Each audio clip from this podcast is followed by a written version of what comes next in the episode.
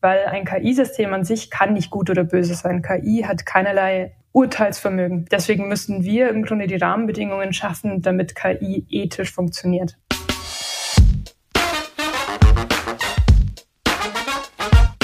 Die Snackbar, der Podcast rund um Arbeit, Leadership, People and Culture. Herzlich willkommen zurück in der Snackbar. Ich bin Kim und ich sitze wieder hier in unserem ja, gemütlichen, aber dunklen äh, Studio heute mit meinem Kollegen Tobias. Hallo Tobias. Hallo Kim, ich freue mich wie immer hier zu sein. Ich freue mich, dass wir es gemütlich haben, auch wenn ich mir vom Wetter draußen wünschen würde, dass diese Gemütlichkeit irgendwann mal nicht mehr so wichtig ist, sondern es uns nach draußen treibt. Aber was soll's?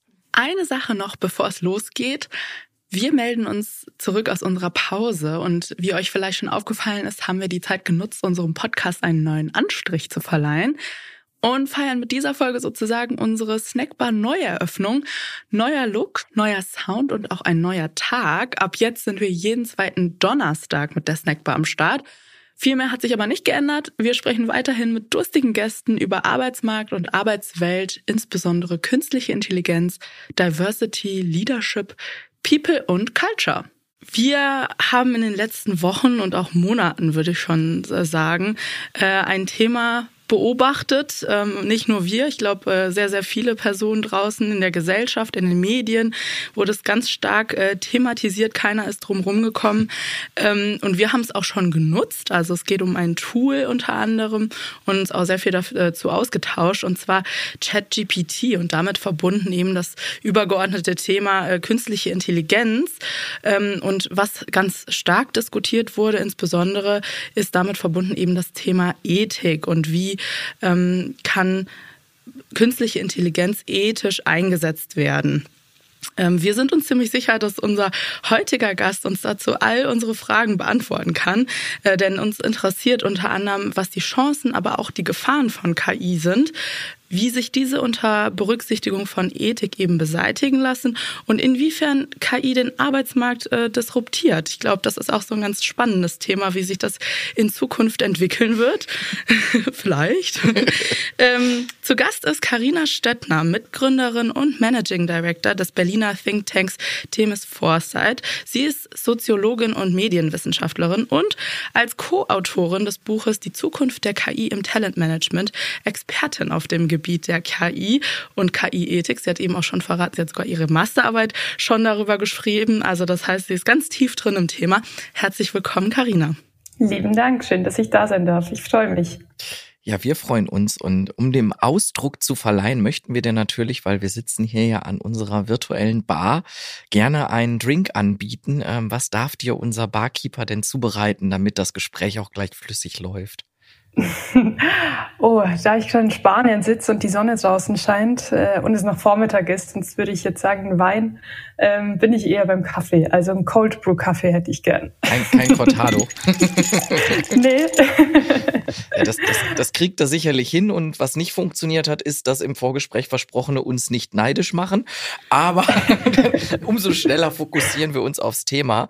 Wir haben vielfach das Feedback bekommen zu unserem Podcast, dass wir bei manchen Themen auch nochmal ruhig ruhig ein bisschen allgemeiner anfangen, ein bisschen ähm, ja mehr Grundlageninfos für alle schaffen. Ähm, deswegen an die Expertin, wenn wir dich schon hier haben, die Frage, vielleicht kannst du uns und ich weiß, das ist das Allerschwierigste, vor allem bei so einem komplexen Thema, kurz und knackig mal erläutern.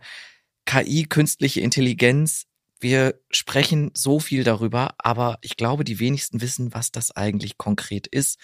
Was ist eigentlich künstliche Intelligenz und was bedeutet die Ethik rund um künstliche Intelligenz in dem Kontext. Aperitif und Canapés.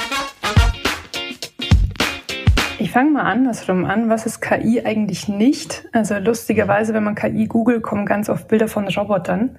Und äh, da muss man unterscheiden. Also ein Roboter ist ja eine Hardware, also ein Gerät, das bestimmte Dinge äh, ausüben kann, mehr oder weniger wie ein Mensch, meistens weniger. Und äh, KI ist eine Software, also künstliche Intelligenz ist im Softwarebereich, ist es ein Programm, eine Technologie, die eine Vielzahl von menschlichen Fähigkeiten imitieren kann, also zum Beispiel sehen, hören, lernen, schreiben.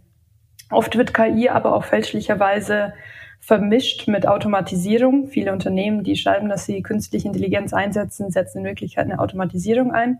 Auch hier eine klare Abgrenzung. Nicht alles, was Automatisierung ist, ist automatisch eine künstliche Intelligenz. Also wenn ich eine äh, Excel-Makro-Datei habe, dann ist es noch keine KI.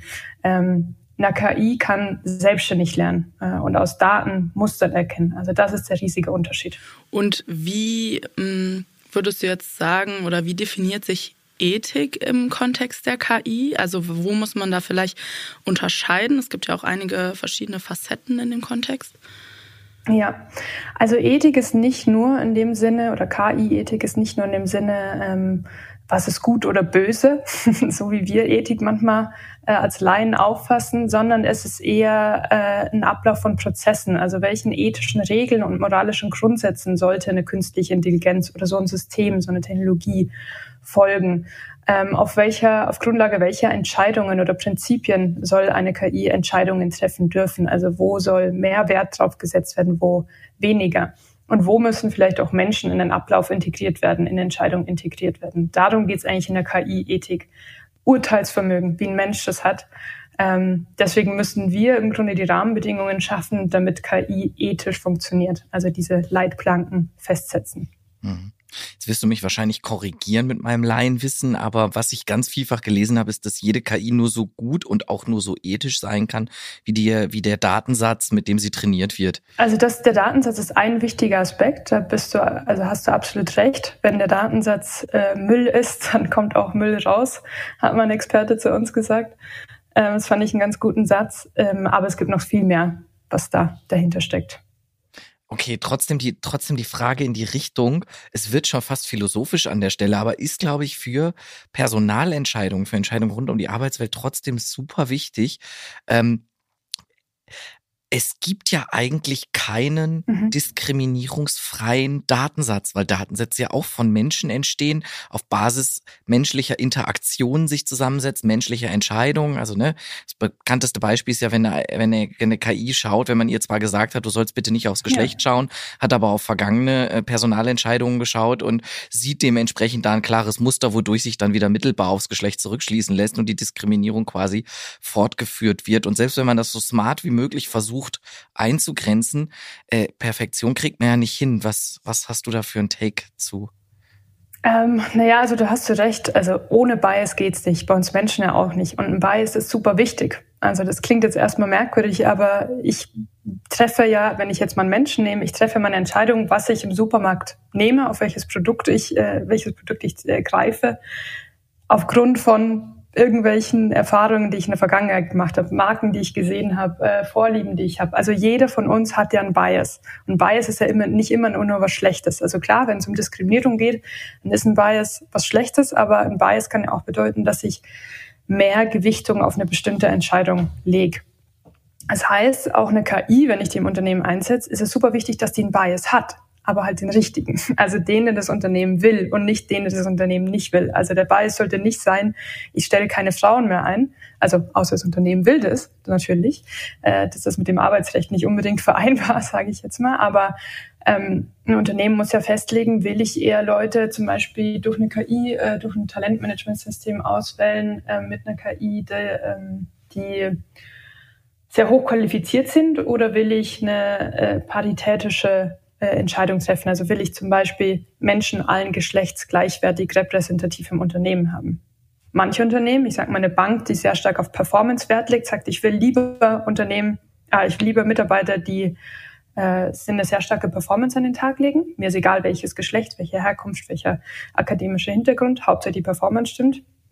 Andere sagen wiederum, ich will so viel unterschiedliche repräsentative Menschen aus der Gesellschaft, also 50 Prozent Frauen, 50 Prozent Männer, Herkunft dieser unterschiedlichen Länder und so weiter. Also ich will die Bevölkerung sozusagen abbilden. Dann brauche ich aber ein komplett unterschiedliches KI-Modell, jetzt in Bezug auf Talentmanagement zum Beispiel.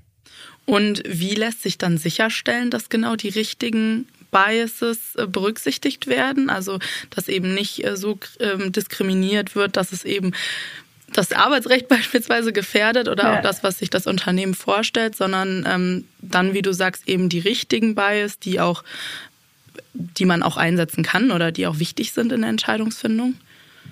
Und Im Grunde ist wirklich erstmal der erste Schritt zu wissen, wo will ich hin? Will ich genauso wie in der Vergangenheit verfahren oder will ich vielleicht Dinge, die ich in der Vergangenheit in einer gewissen Weise gemacht habe, anders machen?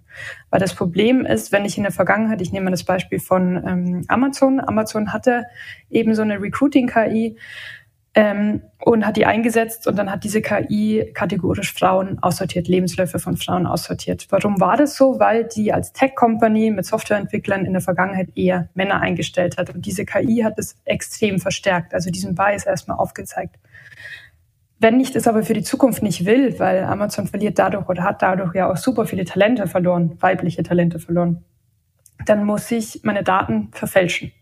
Also die Datensätze, die ich aus der Vergangenheit habe, nehmen und entweder künstliche Lebensläufe von Frauen dazu nehmen oder aus anderen Unternehmen, die weibliche Lebensläufe haben, die mit einspeisen. Auch da liegen wieder ein paar Gefahren, die man dann im Detail beachten muss.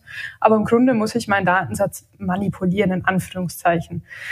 Das klingt jetzt für einen Wissenschaftler oder eine Wissenschaftlerin sehr, ähm, ja, merkwürdig, dass man Daten manipulieren muss. Aber wenn ich die Vergangenheit nicht in die Zukunft fortschreiben will, dann muss ich eben daran was ändern. Das ist der eine Teil. Da muss ich aber natürlich auch ein KI-Modell, also KI-Modelle basieren ja auf statistischen Grundlagen, auswählen, dass eben in der Zukunft, ähm, was ich vorhin meinte, mit äh, will ich eher Performance oder will ich eher, also bin ich super viele Leute, die hochqualifiziert sind oder will ich eher Leute, die, weil ich eine andere Kultur im Unternehmen habe, die aus allen Schichten der Gesellschaft kommen zum Beispiel, dann brauche ich ein ganz unterschiedliches KI-Modell. Das heißt, es bringt nichts, das KI-Modell einzukaufen und sich dann Gedanken zu machen, was ich will, sondern ich muss erstmal einen Schritt zurückgehen und mir überlegen, wohin will ich und welches KI-Modell passt zu diesen Zielen. Also Datensatz, KI-Modell und natürlich dann auch das Training. Also ich muss den Mitarbeitern, die äh, eine KI trainieren, dann auch sagen, was ist gut und was ist schlecht. Und gut ist in dem Sinne, stimmt es mit meinen Zielen überein und schlecht ist, stimmt nicht mit meinen Zielen überein. Es ist nicht das moralische gut oder schlecht, sondern es ist das gut oder schlecht im Sinne von passt es auf den Outcome am Ende des Tages. Ganz viel Outcome, okay, das ist jetzt äh, eine ganz schlechte, äh, eine ganz schlechte Überleitung an der Stelle. ähm, aber man darf ja auch mal einfache Cuts machen über das in der Einleitung von Kim schon angesprochene ChatGPT. Ähm, mhm. Da sehen wir ja ganz, ganz viel, was da gerade produziert wird. Es wird wahnsinnig viel darüber diskutiert, inwieweit uns das auch als Wissensarbeiter schon produktiver machen kann, wie man es nutzen kann. Leute, Leute tauschen mhm. sich aus. Jetzt mal der AI-ethische Blick da drauf. Da hast du doch sicher auch direkt eine Einschätzung oder eine Meinung zu. Ähm, wie sehr verändert ChatGPT für dich deinen Blick auf das Thema, die Debatte? Oh, wahnsinnig stark. Also ich habe 2018 meine Masterarbeit geschrieben über tatsächlich Chatbots ähm, und ich habe Interviews mit Chatbots damals geführt und geguckt, welche kulturellen Eigenschaften diese Chatbots mit sich bringen. Und damals, das war das ist jetzt vor äh, hier fünf Jahren fast, ähm, waren die unfassbar schlecht im Vergleich zu ChatGPT. Also es gab einen guten von Microsoft tatsächlich, der aber ja, mit vielen Antworten oder mit vielen Fragestellungen nicht umgehen konnte. Also im Vergleich zu ChatGPT wirklich gar nichts. Und was mich tatsächlich überrascht hat bei ChatGPT ist, dass es so schnell geht. Also mir war bewusst, dass das irgendwann kommen wird. Ähm, fünf Jahre finde ich eine relativ kurze Zeit, also dass es dann so einen ähm, massiven Impact hat. Und ja, klar, mit generativer KI wird sich jetzt, also ChatGPT fällt ja unter diesen generativen KIs, wie eben auch diese bildgenerierende KIs wie Midjourney zum Beispiel oder Dolly, wird sich einiges verändern. Mm, gerade in der, im, im Bereich der Wissensökonomie und im Bereich der, ich sag mal, der typischen Bürojobs. Und ich glaube, auch deswegen hat das so einen Riesenhype äh, mit sich gebracht, das Thema ChatGPT, weil wir, da gucke ich euch und mich an, in unseren sicheren Bürojobs äh, letztendlich immer dachten, wir sind sicher. Wir vielleicht mit einem akademischen Hintergrund und ähm, die sich hier mit äh, Wissensfragen beschäftigen, die sind sicher vor Automatisierung, die sind sicher vor künstlicher Intelligenz. Unsere Jobs sind sicher.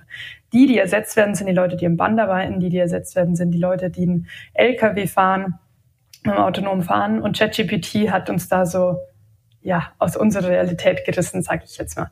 Das bedeutet nicht, also an alle Zuhörenden, das bedeutet jetzt nicht, dass äh, sie alle ihren Job verlieren. Dazu kommen wir später bestimmt nochmal. Aber ähm, ja, es hat uns mal ein bisschen aufgerüttelt, dass auch wir nicht vor solchen Dingen geschützt sind. Und klar, damit einhergehen sind viele ethische Fragen jetzt mit ChatGPT. Also Fake News ist ja eins der äh, drängendsten Themen. Dann natürlich an den Schulen. Wie gehe ich damit um, wenn Leute jetzt noch ChatGPT nutzen? Und ich sehe da schon auch einige Gefahren, gerade weil Fake News ja dann nicht mehr ähm, von einem Individuum oder zehn Trolls geschrieben werden, sondern tatsächlich auf Masse geschrieben werden können.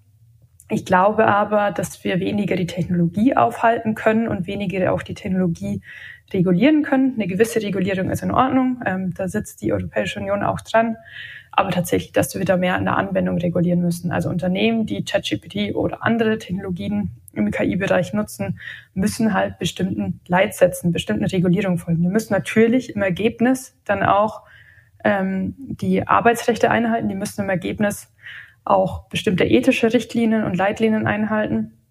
Und Nutzer, die die Technologie anwenden, sollten irgendwo da geschult werden, äh, dass sie das kritisch hinterfragen.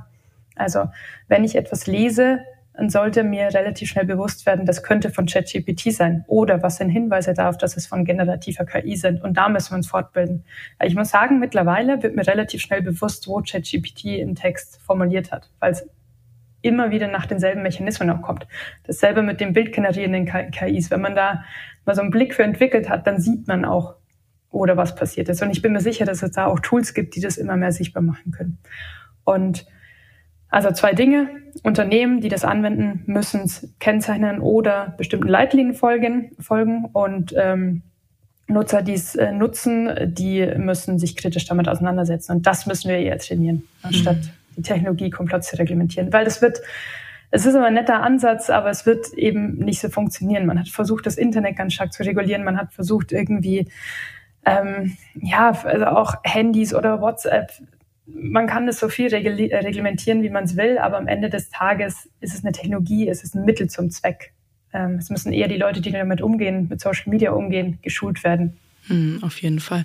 Aber würdest du trotzdem sagen, dass aus technologischer Sicht ähm, es möglich ist, Faktenchecks zu integrieren. Also ähm, dass man trotzdem da so ein bisschen entgegensteuern kann, weil man wird nie darum kommen, dass Leute eben mhm. ähm, die Ergebnisse falsch interpretieren oder die Fake News aufgreifen, so wie man es ja eigentlich auch schon in den letzten Jahren oder bei Wahlkampfdebatten und so gesehen hat auf Social Media. Klar, also Leute, die das für, ich sag mal, böse Zwecke nutzen wollen, werden das machen. Also wie du schon gesagt hast, gerade im Wahlkampf, das wird man wahrscheinlich nicht verhindern können. Da gilt es dann, also da kann man bestimmt Tools entwickeln, um so einen Faktencheck durchzuführen und zu gucken, wo kommt es von Automatisierung, so wie ich auch ein paar Checklisten haben kann. Äh, ist das gerade der auf Facebook oder auf Instagram einen Kommentar schreibt, ist das ein Bot oder ist das ein echter Mensch? Meistens, wenn man dann aufs Profil geht, merkt man relativ schnell, das ist ein Bot. Wenn Leute wissen, wie man das erkennt, dann können sie auch, bin ich mir sicher, andere KI, generative KI erkennen und was kommt von einem echten Menschen, was kommt von der KI. Und da gibt es bestimmt dann auch Tools, die das prüfen können. Ähm, für Unternehmen, die jetzt erstmal keine bösen Absichten haben, zumindest will ich das denen nicht unterstellen und KI einsetzen, da gibt es, glaube ich, durchaus Möglichkeiten. Also nehmen wir mal ein Medienhaus und einen Journalisten, der jetzt ChatGPT zum Erstellen der Texte nutzt. Das ist ja per se keine böse Absicht, sondern vollkommen okay. Da müssen aber Unternehmen und da muss ein Medienhaus äh, entsprechend die, ähm, die Feedback-Loops ähm, einsetzen. Also äh, ich schreibe einen Text, der wird von KI überarbeitet oder erstellt. Dann muss da aber ein Mensch sitzen und nochmal alle Fakten, alle Links, alle Quellen gegenchecken. Sonst darf der Text nicht rausgehen. Und erst wenn diese Faktenchecks durch diese verschiedenen Loops, durch diese Prozesse gelaufen sind, dann dürfen sie veröffentlicht werden. Und genauso muss es im Grunde bei jeder bei jeder KI sein, die in anderen Unternehmen eingesetzt werden, dass sie durch verschiedene Prozesse geht und erst wenn sie diese Schritte erfüllt hat und ein Mensch nochmal im Prozess involviert war, dann darf dieses Ergebnis veröffentlicht werden. Hm.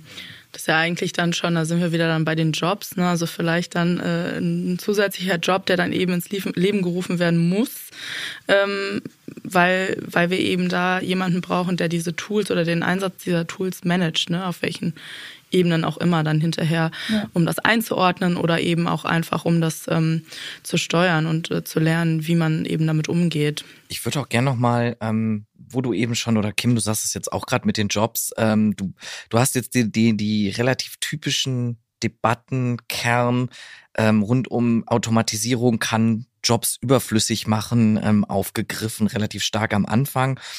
Ähm, da würde ich noch mal gern drauf eingehen, ähm, weil mein Eindruck ist, also ich habe keine Angst davon, aktuell, zumindest in der aktuellen, äh, im aktuellen Stand bei den aktuellen Fähigkeiten von ChatGPT ersetzt zu werden. Und ich glaube auch viele andere müssen das gar nicht, weil genau wie du sagst, man muss da glaube ich sehr qualifiziert dran gehen. Ähm, einfach Copy-Pasten aus ChatGPT ist relativ relativ einfach durchschaubar und nicht so wirklich wahnsinnig gut qualitativ. Ähm, und ich beobachte das, dass im ja, dass, dass viele Menschen jetzt gerade natürlich ein bisschen rumexperimentieren und so im Hin und Her so ein bisschen herausfinden, wie das für sie funktioniert und wie sie einen guten Nutzen draus machen können, dass es einen dann aber schon produktiver machen kann, weil es ja vielleicht so ein bisschen Basisformulierungsarbeit vielleicht abnimmt, wenn ich jetzt, wenn ich jetzt ein Content Creator bin oder äh, wenn ich, wenn ich kreative Ideen brauche, kann es vielleicht zum Brainstorming helfen, ne, die ich natürlich nicht unreflektiert nutzen darf. Das jetzt nur mal so als als zwei Ideen. Ähm, wie, wie schätzt du das ein, so den möglichen Produktivitätsboost im Vergleich zur Gefahr, Jobs zu ersetzen? Ja, das hast du schon absolut richtig äh, gesagt. Ähm, keine KI wird einen Menschen eins zu eins ersetzen. Was eine KI macht, ist, sie wird viele Tätigkeitsfelder ergänzen. Sie wird manche Tätigkeitsfelder, wo heute noch ein Mensch dann sitzt, ersetzen. Aber sie wird keinen Menschen zu 100 Prozent ähm, ersetzen. Und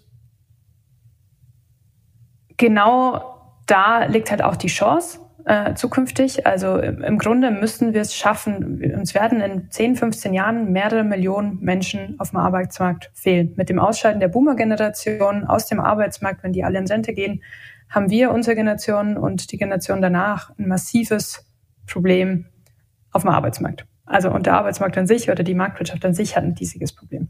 Jetzt wird eine KI nicht eins zu eins jede Person, die ausschattet, ersetzen, aber ähm, sie wird vielleicht 50 Prozent des Arbeitsfeldes, des Tätigkeitsfeldes, das dieser Mensch hat, eben ersetzen können. Das heißt, ich brauche zwei Leute, die ausscheiden, vielleicht nur noch eine Person, die nachfolgt und eine KI gut bedienen kann.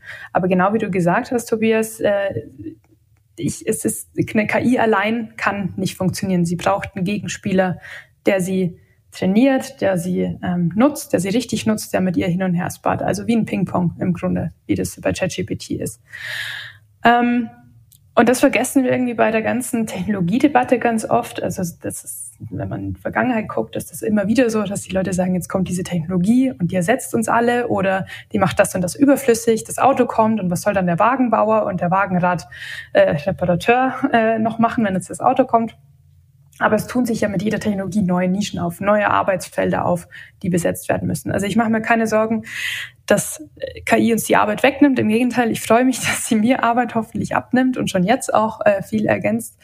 Und ähm, ja, der Punkt ist nur, wo brauchen wir dann wirklich noch Leute und wo müssen wir Leute richtig trainieren, dass sie die Technologie auch, auch richtig nutzen. Und was auch mit einer Technologie noch immer interessant ist, die wenigsten Technologien laufen ja sauber. Also ich weiß nicht, irgendwie 1440 wurde der Buchdruck erfunden. Wer von euch hatte in den letzten fünf Jahren mal ein Problem mit dem Drucker? Also ne, diese Technologie gibt es jetzt seit mehreren hundert Jahren und sie ist immer noch nicht so, dass sie ohne Mensch funktioniert. Sie ist immer noch sehr fehleranfällig. Es braucht noch so oft einen Mensch, der da irgendwie interagiert. Und genauso wird es bei KI auch sein. Natürlich kann die sehr viele Dinge sehr, sehr viel besser als wir. Aber manche Dinge muss halt noch ein Mensch mitmachen. Hm. Und was glaubst du dann, welche Jobprofile wird es vielleicht in Zukunft dann konkret geben? Also im Sinne von, welche werden vielleicht neu dazukommen, aber inwiefern werden sich auch Jobs, die es bereits gibt, verändern? Hm. Ähm, also natürlich einerseits Menschen, die KI gut bedienen können. Also schon heute kommen jetzt Jobs auf den Markt, so Prompt-Schreiber, also Menschen, die die richtigen Inputs in die KI speisen, also in ChatGPT ganz konkret, mit der Technologie hin und her spielen, der, die quasi mit Informationen unterfüttern, der ein bisschen Kontext geben. Ähm, und da gibt es Menschen, die können es besser und schlechter. Das kann man vergleichen mit der Google-Suche. Ich weiß nicht, ob eure Eltern, ob ihr schon mal zugeguckt habt, wie eure Eltern auf Google Suchbegriffe eingeben und im Vergleich dazu, wie ihr googelt. ich würde behaupten, das ist ein massiver Unterschied äh, zwischen den Generationen und genauso wird es bei KI auch sein. Da gibt es Leute, die machen es sehr effizient und geben genau die richtigen Inhalte rein. Und es gibt Leute, die können weniger damit umgehen. Und diese Fähigkeiten müssen wir eben herausbilden. Dann logischerweise, was ich vorhin angesprochen habe mit Training und Daten. Äh, Menschen, die in Datensätzen erkennen, welcher Bias vielleicht nicht so gut ist und welcher gut ist und wovon wir mehr brauchen. Also von welchen Gewichtungen wir sozusagen mehr brauchen. Und das sind nicht nur Menschen wie, also nicht nur ich sag mal, Data Scientists, sondern Data Scientists, die auch ein wirtschaftswissenschaftliches Verständnis oder ein politikwissenschaftliches Verständnis oder ein gesellschaftswissenschaftliches Verständnis haben. Also wenn ein, äh, eine staatliche Organisation eine KI jetzt einsetzt, um in die Bürger- und Bürgerinnenkommunikation zu gehen, dann muss dann Gesellschaftswissenschaftler mit auf die Daten gucken und wissen, okay, wenn dieser Chat äh, Bot meinetwegen mit einer Dame, die 75 Jahre alt ist, spricht, versus mit einer Gen Z-Person, dann muss die ganz anders interagieren. Die muss nicht nur anders sprechen, sondern die muss auch andere Vorschläge bieten. Die muss ähm, die, schon allein der Input wird ein anderer sein. Also die ältere Dame schreibt dann, hallo sehr geehrter Herr ChatGPT, äh, könnten Sie mir helfen? Versus Gen Z, die dann sagt, hey, das machen. so. Und beide Inputs müssen korrekt verarbeitet werden und der Output muss natürlich ein ganz anderer sein. Dafür brauche ich aber ein Verständnis, wie so eine Bevölkerung aufgebaut ist. Das war jetzt nur ein sehr plattes Beispiel, da gäbe es noch viele mehr. Mhm. Genauso politikwissenschaftlich. Wenn ich KI irgendwo in der Politik, äh, meinetwegen im Wahlsystem einsetze, dann muss ich natürlich über die Gefahren und über auch die Chancen mir bewusst sein. Das heißt, ich muss nicht nur ein Datenverständnis haben, ich muss auch über die Sekundäreffekte, die solche Daten dann im Output haben könnten, Bescheid wissen und entsprechend den Datensatz manipulieren. Also wir brauchen sehr viele Menschen, die, ich sag mal, eher kritische Fähigkeiten an den Tag legen. Was wir weniger brauchen, aber das wussten wir wahrscheinlich vor zehn Jahren schon, sind Menschen, die noch sehr gut auswendig Dinge runterrattern können. Oder Menschen, die sogenannte Bullshit-Jobs machen. Ich weiß nicht, habt ihr das Buch mal von David Graeber, glaube ich, hieß er, gelesen? Ähm, und der sagt, na ja, eigentlich sind wir im Arbeitsmarkt gar nicht so schlecht dran. Wir müssten nur alle Jobs, die eben keinerlei Mehrwert bieten, wo Leute im Grunde nur einer Beschäftigungstätigkeit äh, nachgehen, die müssten wir abschaffen und diese Leute aber in sinnvollen Funktionen einsetzen, meinetwegen im sozialen Bereich oder in der Zukunft brauchen wir ganz viele Fertigkeiten im physikalischen Bereich, weniger im Softwarebereich. Wir werden sehr viele Klimainnovationen brauchen, also brauchen wir mehr Ingenieure, mehr Leute, die äh, ein chemisches Verständnis haben. Und ja, dahingehend müssen sich die Skills eben verschieben. Also wir werden ganz viel neue Skills jetzt in der Zukunft brauchen. Ja, ich glaube, da treffen sich, äh, da treffen sich die Hoffnungen. Ich bin Politikwissenschaftler von Haus aus, also dass wir äh, dann, dann einen ähnlich ge gesellschaftssozialwissenschaftlichen Hintergrund haben, dass vielleicht paradoxerweise gerade durch die sprunghaften Entwicklungen im Bereich ähm, AI am Ende wir mehr Raum und Zeit haben für die wirklich wichtigen zwischenmenschlichen Jobs. Ähm, das finde ich einen sehr, sehr schönen Punkt. Damit das alles gut funktioniert, hast du jetzt schon ganz, ganz viele Hinweise gegeben auf gesamtgesellschaftlicher Ebene, worauf wir fokussieren müssen. Hast du konkrete Tipps für EntscheiderInnen da draußen in der Arbeitswelt, wenn es um den Einsatz von KI in ihrem Unternehmen geht? Was sollte ich jetzt vielleicht in den ersten Schritten beachten, wenn ich jetzt, ob es nun ChatGPT oder ob es irgendein anderes Tool ist, wenn ich jetzt sage, jawohl, das möchte ich jetzt gerne schnell implementieren? Ja, also wie du schon gesagt hast, egal ob äh, eine generative KI oder auch KI zum Beispiel im Industriekontext, die ja auch häufig eingesetzt wird für Qualitätsmanagement meinetwegen, bevor ich so ein System kaufe, und das machen die meisten falsch, das klingt jetzt nach einem sehr einfachen Tipp, aber bevor ich mich für ein System entscheide, sollten sich Führungskräfte und wirklich Führungskräfte, nicht die IT-Abteilung und nicht die Produktionsabteilung und irgendwer, der da irgendwie an der Maschine sitzt, sondern wirklich die oberste Führungsriege damit auseinandersetzen was sind meine Ziele für die Zukunft? Denn eine KI wird das hier und jetzt exponentiell hoch in die Zukunft weiterschreiben. Das heißt, ich habe plötzlich sehr viel Output, der, wenn es blöd läuft, aber genau die Vergangenheit reproduziert und noch schlimmer in Anführungszeichen macht. Das heißt, eine Führungskraft muss eigentlich sich schon mit der Zukunft auseinandergesetzt haben. Wo will ich in zehn Jahren sein? Wohin soll mich diese KI quasi bringen? Was ist das Ziel? Und das kann keiner aus der IT-Abteilung entscheiden und das kann auch kein Teamleiter entscheiden, sondern das muss jemand aus der obersten Ebene sein, äh, der diese Ziele feststeckt, mal ganz grob. Und nachdem diese Ziele festge äh, festgesteckt sind, was eine, also was für die Zukunft wichtig ist, dann kann man mal so ein KI-Konzept aufsetzen. Also was sind ethische Richtlinien, was sind Werte, die mein Unternehmen hat. Also eine Deutsche Bahn hat ganz andere Werte als ähm, ein Chemiekonzern meinetwegen oder äh, ein Startup. Das heißt, ich muss mir bewusst sein, welchen Bias sollte ja eigentlich die KI haben. Was sind die grundlegenden Entscheidungen, wo ich Entscheidungen anders treffe als ein Startup zum Beispiel, wo ich als Konzern, als äh, äh, irgendwie Mittelständler ein anderes Konzept verfolge als jemand anderes.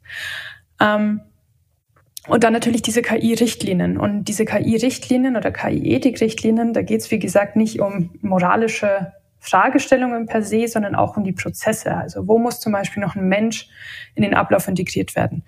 Wenn ich mal wieder zum Beispiel Recruiting oder Talentmanagement zurückkomme, diese finale Entscheidung, wer eingestellt wird und wer nicht, da sollte auf jeden Fall ein Mensch involviert sein, weil da geht es um Menschen oder um eine Gerichtsentscheidung, so wie es in, den USA ja schon ist, dass teilweise KI-Modelle über ähm, ja darüber entscheiden, ob du ins Gefängnis kommst oder nicht. Das ist ja schon eine sehr eine Entscheidung mit Tragweite, würde ich sagen. Da geht es um echtes Menschenleben. Und bei solchen Hochrisikofällen, wie man das nennt, oder Hochrisikoanwendungen von KI, sollte auf jeden Fall ein Mensch noch integriert werden. Es ist jetzt was anderes, wenn es irgendwie, sag mal, im Softwarebereich ist, wo vielleicht mal ein Bug dann am Schluss im Code ist. Das ist ja nicht so, nicht so schrecklich, wenn es auch vielleicht Geld kostet. Ähm, genau, und sich darüber Gedanken machen, bevor ich mich überhaupt mit einem KI-Modell auseinandersetze, weil erst dann kann ich entscheiden, welches Modell zu mir passt, weil nicht jedes Modell passt für jedes Unternehmen. Also viele Unternehmen denken sich Plug and Play, ich kaufe was, ich stecke es ein, es läuft. So ist es leider nicht.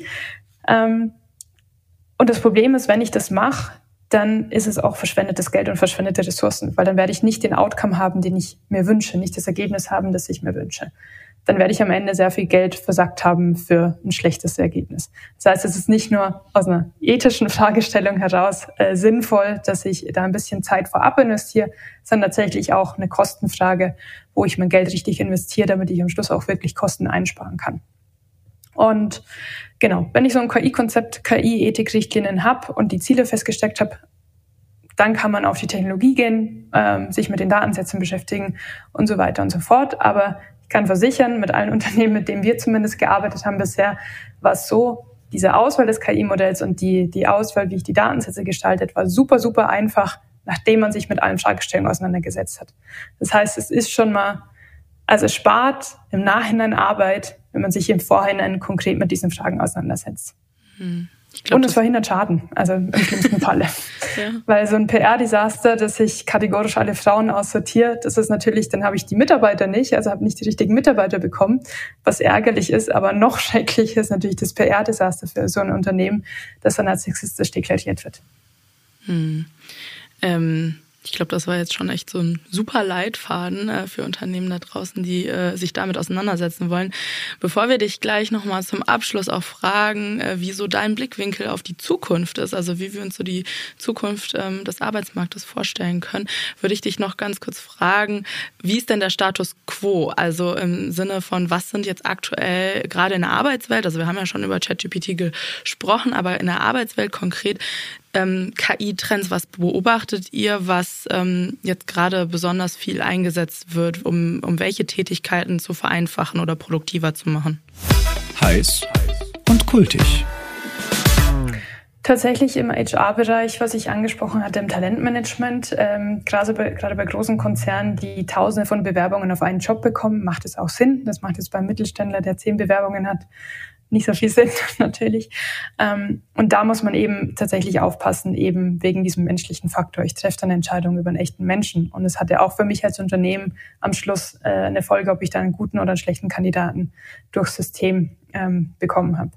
Also diese Bewerbungstools, die von der Automatisierung sich jetzt hin zu KI entwickeln, so die meisten, glaube ich, momentan im Einsatz sind tatsächlich noch diese ähm, automatisierten Systeme und jetzt fängt es an, dass diese KI-Systeme kommen. Und das kann ich auch äh, für jedes Unternehmen empfehlen. Wie gesagt, eben korrekt eingesetzt, kann das extrem viel Arbeit abnehmen. Und auch tatsächlich Biases, die man hat, aufdecken. Also wenn Thomas früher immer Thomas eingestellt hat, dann äh, wird es relativ schnell da, klar durch eine KI, dass dieses Muster im Unternehmen ist. Und das ist okay, wenn jemand das will im Unternehmen. Wenn ich Gleichgesinnte, eher so ein homogenes Arbeitsumfeld will, dann ist es okay. Wenn ich ein heterogenes will, dann natürlich nicht. Und das, das andere, was im Arbeitsumfeld natürlich jetzt kommt, sind generative KIs. Ich glaube, das ist jetzt erst der Anfang mit ChatGPT. Ähm, ich meine, in der IT wird das eine bahnbrechende Maßnahme sein. Ich habe heute Morgen gesehen, das ist jetzt Action ChatGPT, dass das bald kommt. Also das sind tatsächlich Aktionen mit dem Language-Modell äh, verknüpft sind. Das macht es dann nochmal richtig interessant. Und äh, da merken wir zumindest, dass immer mehr Unternehmen jetzt auch Anfragen schicken, ähm, dass sie sich damit auseinandersetzen wollen und die Potenziale erstmal auschecken wollen. Was heißt das konkret? Also jetzt hast du es ja kurz geteasert, ähm, wenn du das, äh, wenn du das noch einmal erläutern kannst, action-based. Ähm, naja, so wie ich es verstanden habe, wenn ich heute Siri frage, äh, kannst du Spotify öffnen, mhm. dann öffnet Spotify. ChatGPT kann momentan sagen, ja, Spotify ist auf deinem Handy installiert und ähm, so kann man Spotify öffnen, du gehst auf den Homescreen und gibst dir eine Anleitung, aber es kann nichts machen. Es hat keine Aktion mit den, mit den Wörtern, die es sagt, hinterlegt. Mhm.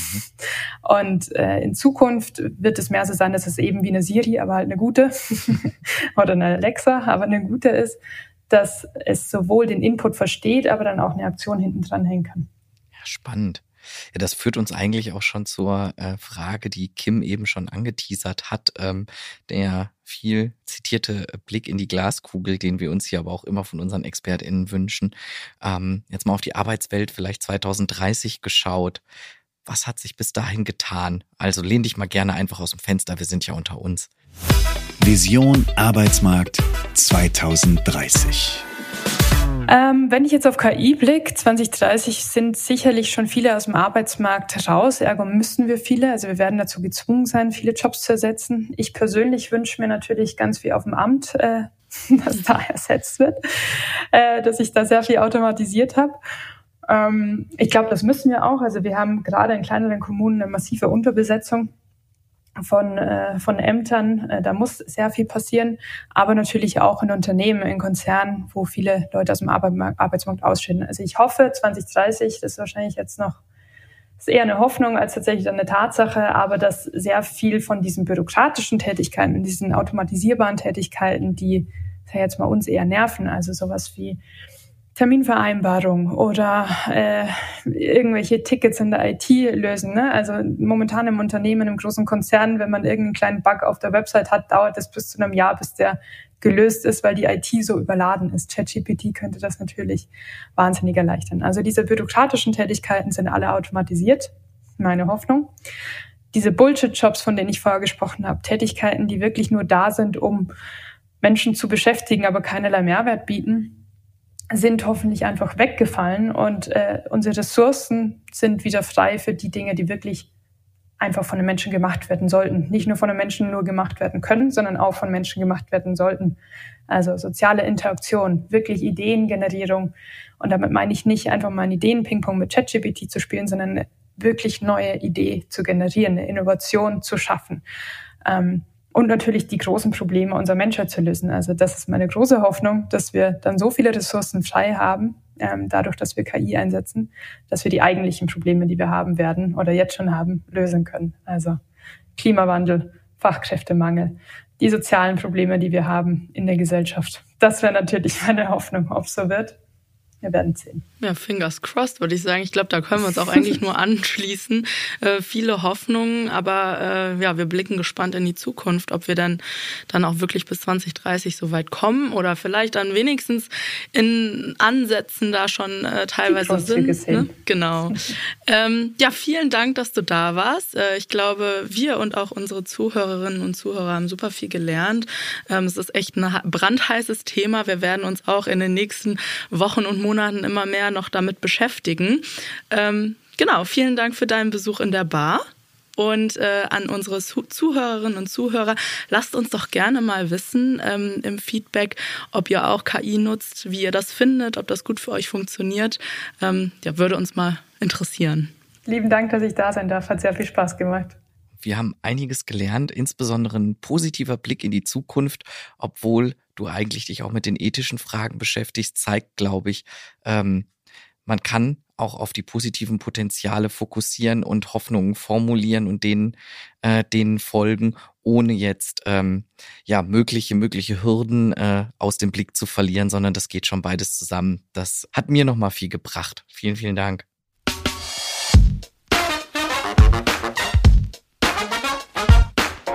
Und schon wieder Sperrstunde in der Snackbar. Wir freuen uns wie immer über ein kleines Trinkgeld in Form von Feedback, Anregungen und Themenvorschlägen unter podcast at stepstone.de oder überall da, wo es Podcasts gibt. Und für die After Hour zu unserem Podcast lautet die Empfehlung des Hauses www.stepstone.de slash podcast. Bis zum nächsten Mal in der Snackbar.